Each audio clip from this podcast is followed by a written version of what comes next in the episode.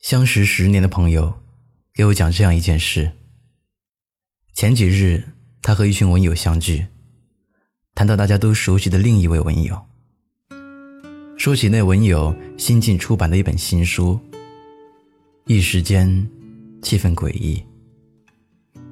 你好，我是程东，一个讲故事的人，这里是路人酒馆。本期故事来源刘娜。他现在很火啊，听说版税一年就有好几十万。出名后，在一所高校当兼职老师，据说又读了本校的博士，准备转正呢，步步为营，精明厉害。一位文友羡慕嫉妒恨地说：“哼，他有什么好羡慕的？还不是沾他现任老公的光。第一个老公没本事，他不和人家过了，后来又嫁这个。”据说背景很厉害。女人啊，读再多书也不如嫁一个有本事的人。另一个文友不屑讥讽道：“他的书写得好吗？可惜我一本也没看过啊，哪有那个闲工夫？与其浪费时间，还不如出来和你们一起喝酒聊天。本人不喜欢和优秀的人玩。”另一位文友讨好大家的说。一桌子人心满意足的笑了，举起酒杯一饮而尽，就像庆祝妒忌的胜利，也像致敬抱团的失意。唯独我那朋友，没附和诋毁，也没有举杯畅饮。他缓缓站起来，用尽量平和的语气对一大桌子人说：“不是这样的，你们说的那位文友，我认识他二十年了。”她的第一任丈夫是她大学同学，他俩恋爱五年，结婚七年。她没有嫌弃男人没本事，反而是在男人婚后出轨还家暴。我见过她浑身的伤，也陪她去过派出所报案。三十一岁那年，她离婚，带着儿子独自生活，没地方住，一个人在棚户区租房。在阴暗潮湿的储藏室，这张书桌，一边给杂志社编稿，一边熬夜写三部小说。三十六岁那年，她才认识现在的丈夫。那时，她已经小有名气，一篇千字文章就能挣两三千块钱的稿费，而她丈夫不过是企业一名普通员工，月薪不过五六千元。丧偶，还要养育两个孩子，没有什么本事，负担不比他小。孩子大一些后，他把更多精力投入到写作上，读研读博，写文写书，到高校任教。那是第一次写作分享课后，学校领导对他很是赏识，邀请他去讲全媒体时代的写作课。前几天我们才见过，他刚刚四十岁，因为长期劳累，已经患了好几种慢性病。他这两年是挣一些钱，但是都是拿命换的。朋友说完后，一大桌子人才尴尬的说：“原来这样啊，我们和他不熟啊。”而一开始说风凉话的那几位，只好假装埋头吃饭。连眼神都不敢和朋友对一眼。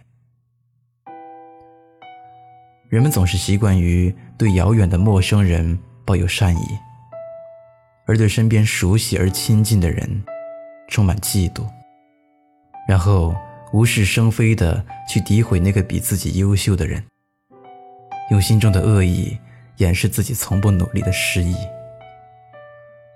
其实，那些闪闪发光的人。不过是经历了足够长的黑夜。同学群里，有人爱拿混得好与混得差说事儿。同学张，堪称群里混得最好的一个人，创业成功，身价上亿，开有三个工厂，手下员工千余人。回老家，几位同学小聚时，贾同学说：“上学那会儿，他不显山不露水，学习成绩也很一般。没想到这个小子这么钻营。一同学接枪，瞎，不是咱们不努力，是咱们没有那么好的运气。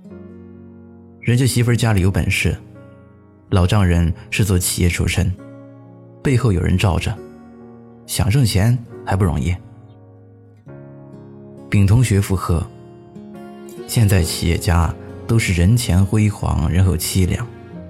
别看他今天怪排场，明天是成老赖还是蹲监狱，不好说呢。”酒精催化了妒忌的快感，聚会加快了谣言的扩散。有谁还会在意那个混得最好的人，曾在八岁时就没了亲娘？穿着补丁摞补丁的衣服，靠亲朋的救助才读完高中。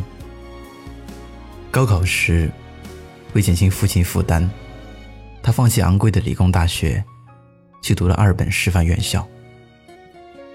为挣生活费，他大学期间就开始创业，把校外的小商品倒腾到校内赚差价，才勉强填饱肚子。毕业后。他原本在学校教书，因为义仗直言，替跳楼自杀的学生家长说话，被全校师生排挤，被校长领导暗算，最后不得不以辞职掩盖开除的事实。刚开始创业时，因为选错了项目，他赔得一塌糊涂，兄弟姐妹都不愿和他来往。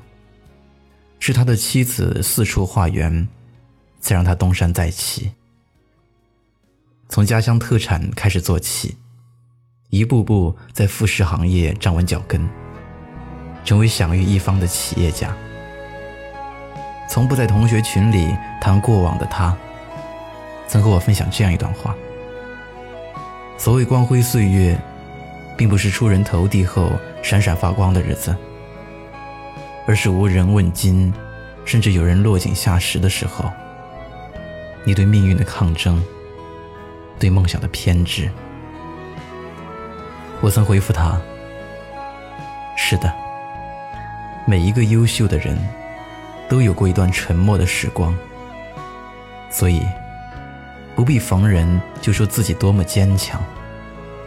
你身上那坚韧而温暖的光。”已经诉说了所有的苦难与辉煌。明天冰雪封山的时候，我也光着双脚站在你翻山越岭的尽头，正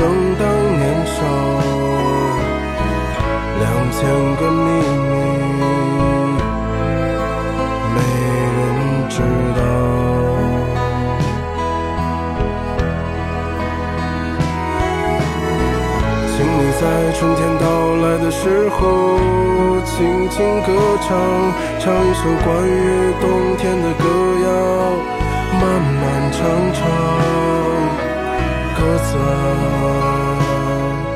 我在你温暖。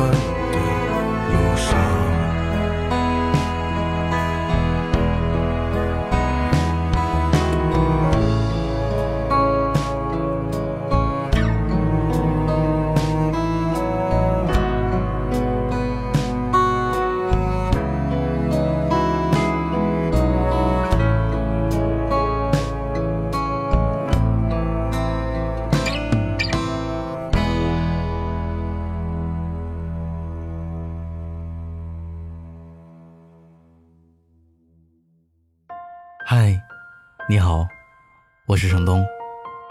今天你过得还好吗？